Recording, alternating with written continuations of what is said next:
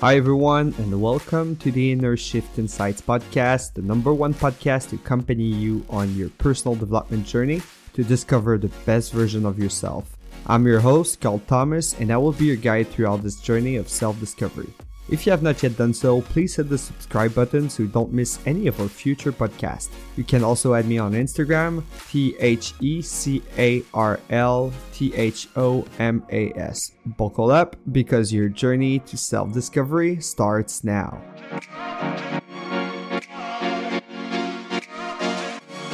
The first habit I want to discuss with you is the practice of gratitude. This is a habit that is often observed in successful individuals, regardless of what success means to you. I'll share with you some reason why gratitude is a powerful habit. Uh, firstly, focusing on the positive, it's a characteristic that is quite common among successful people because it helps us see the positive aspects of our lives and appreciate what we have already accomplished. Uh, sometimes I think we don't take enough time to stop and realize the journey we've traveled to get where we are. Then we look so much into the future, always wanting more because we're in a consumer society. We're so used to getting what we want quickly. If we want something, we can order it on Amazon and receive it the next morning. Can also order at the restaurant and receive it in about 45 minutes. So when things take longer to obtain, we struggle with it. I think we try too hard to focus on what we want to achieve rather than what we already have. It's important to me to be grateful for what we already have. Practicing gratitude will allow you to reduce your stress and anxiety because you won't always be projecting into the future but rather focusing on the present moment. And it will allow you to maintain mental well being. It's really about accepting what you've experienced, the position you are currently in. And I think that's what allows us to truly move forward in life. Appreciating what we have already accomplished. It encourages us to keep moving forward. It strengthens our resilience in the face of difficulties and failures. Our mental and physical health are crucial elements for our success. I think focusing on positive thinking truly helps us move forward in life and cultivate habits that promote our overall well being. In short, gratitude helps us create a truly positive mindset that will influence how we approach everyday life, challenges, professionals, and personal opportunities. And by staying positive, we will be better equipped to achieve our goals towards success. The second habit is effective goal setting. Visualize the life of your dream. Close your eyes for a moment and imagine powerfully the life you would like to have in one year, in two years, in five years, in 10 years. Imagine how you could go about achieving your wildest dreams. If you have no idea what your life goals is, tell yourself that working on all the elements that will follow in the in this episode will allow you to improve your skills and offer you a clearer vision of yourself as a human being in the world around us. This will help you create a solid foundation that will allow you to work on yourself to find your true purpose in life. To create effective goals, I think it's important to reflect on our values and passions. Start by thinking about what is truly important to us in life. What are our core values? What are the activities that passion us? What are the activities that motivate us? Your life goals should be aligned with these values and passions. And then I think it's also important to adopt a long term vision. The goals we set, we should always keep them on the horizon and keep an eye on them. But if you listen to the last episode, I think it's still important that we keep an eye on them, but still focus on the system we're building to achieve these goals and not focus too much on the goals. So, have a long term vision and really imagine your ideal life and what you want to accomplish in the different areas of your life. Whether it's your career, your relationships, your health, your leisure activities, and the overall vision will really help you define goals that will contribute to your happiness and personal fulfillment.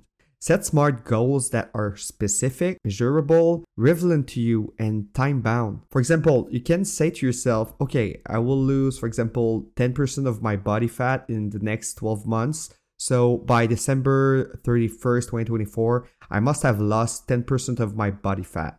Also, prioritize your goals based on those you consider to be the most important and based on what you truly want in your life. So, rank them in order of importance and focus your efforts on those that will have the greatest impact on your life. Don't forget to balance your goals in the different areas of your life. Make sure to set goals in different areas. So, for your career, for your relationships, for your health, for your leisure, etc. A balance between these areas will help you lead a more fulfilling life.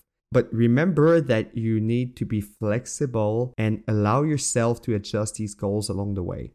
Stay open to adjustments and changes in your goals because life is often unpredictable, and I think it's important to be flexible and adaptable if you really want to pursue your aspirations. Be committed. Once you have defined your life goals, commit to achieving them and develop a detailed action plan for each goal.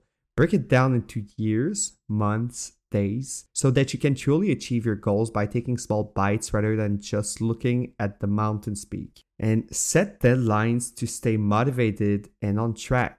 And it's important to celebrate the small successes. When you experience accomplishments, encourage yourself and truly live them.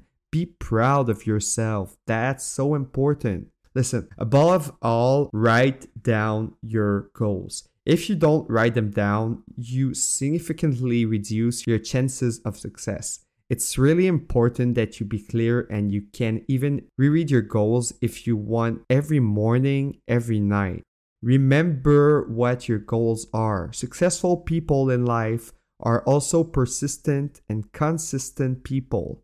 So there's a book that I would like to share with you that really changed my life. It's called Miracle Morning. It's a book written by Hal Elrod, and it offers a method to transform our lives by adopting a specific morning routine.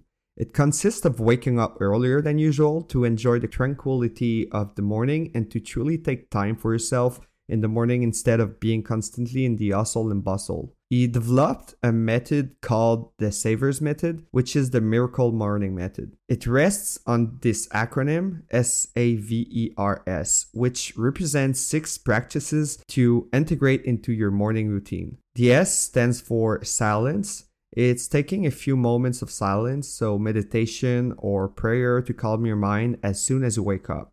Then the A is for affirmation. It's repeating positive affirmations to mentally condition yourself. The V for visualization.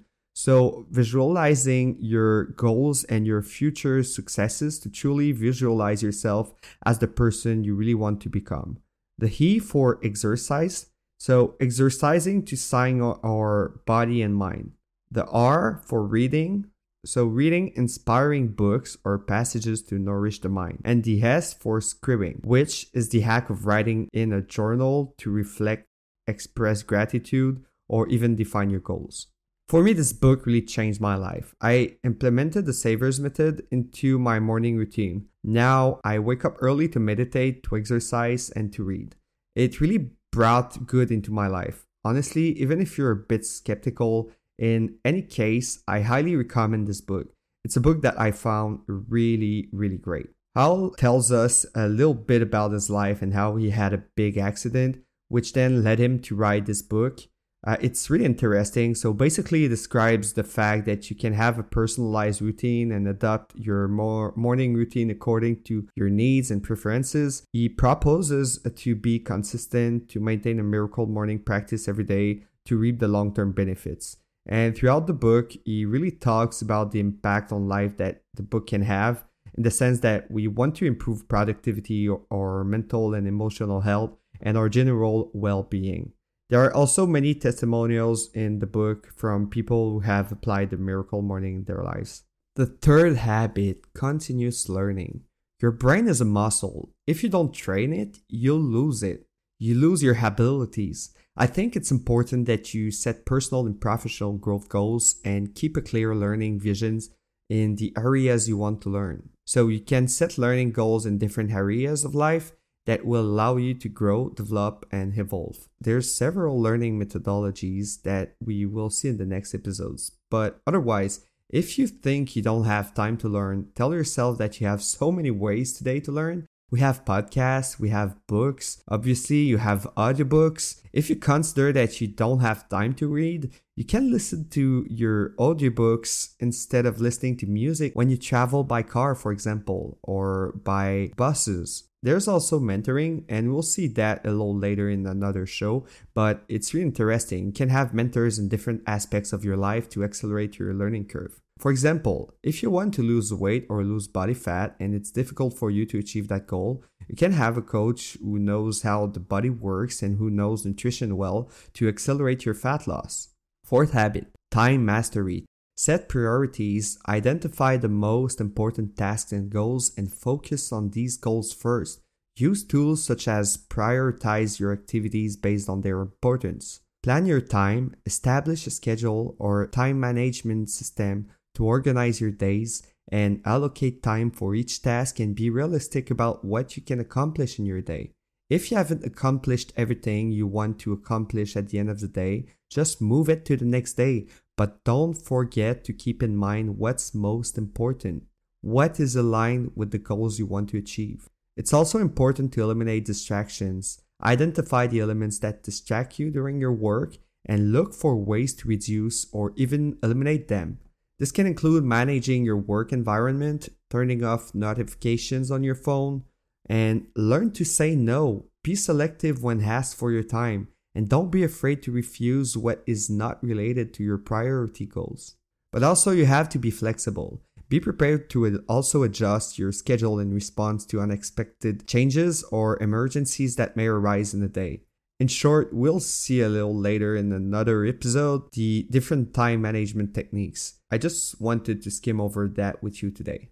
Fifth habit successful people in life adopt a healthy lifestyle. As the saying goes, a healthy mind in a healthy body. You take care of your car, you take care of your house, but you neglect yourself. Adopting a healthy lifestyle can really contribute to your success because it gives you the energy, mental clarity, and resilience needed to achieve your goals. For example, a balanced diet, consuming a variety of healthy foods, fruits, vegetables, lean proteins, trying to avoid processed foods and those high in sugar. A balanced diet will provide your body with the nutrients it needs to function optimally. Also, regular physical activity, exercise to maintain physical and mental health. It will boost your circulation, improve your mood, strengthen your focus, and it can truly help you be more productive and creative in your work on other days. It will even help you to manage your stress. There are other techniques as well uh, you can adopt to manage your stress. There's meditation, there's deep breathing, there's yoga, I think it's important to pay attention and release stress a little bit because we accumulate it. And afterwards, it can create psychological problems, physical problems, and we have muscle tensions and stuff like that. It's not really fun. Chronic stress can harm your health and your performance. I think it's really important to take the time to relax and recharge. The same goes for sleep. Guys, quality sleep is so important and we neglect it so much I think we should all pay attention to our sleep. Make sure to sleep enough every night so that we can consolidate our learning and our memory. Sixth habit effective communication. I think it's important in our communications to be authentic in our interactions with others and even with ourselves so that we can build strong relationships based on trust. Good communication will allow us to understand ourselves and to understand others as well in order to improve our interpersonal relationships. It will also allow us to learn more quickly, to develop effective learning strategies, which will help us in the short term to acquire new skills and to adapt more quickly to change. I also think that teaching what you learn to others is really a powerful way to deepen your own understanding of yourself and to strengthen your skills. That's why I decided to start a podcast. Alright, so that's what I had for you today. Remember that you have the power to shape your reality through your mind by cultivating a positive attitude, adopting a healthy lifestyle, and seizing learning opportunities. You can fully exploit the potential of your brain to create the life you truly want. If you have not yet done so, please hit the subscribe button so you don't miss any of our future podcasts can also follow me on Instagram at the Carl Thomas, T H E C A R L T H O M A S. Please, if you enjoyed this episode, take a few seconds to rate it and leave a comment. The reason being that the more positive ratings the podcast receives, the more it's shown to people who have never listened to it. So, you also help more people develop towards the best version of themselves. Thank you all from the bottom of my heart, and I wish you an amazing day.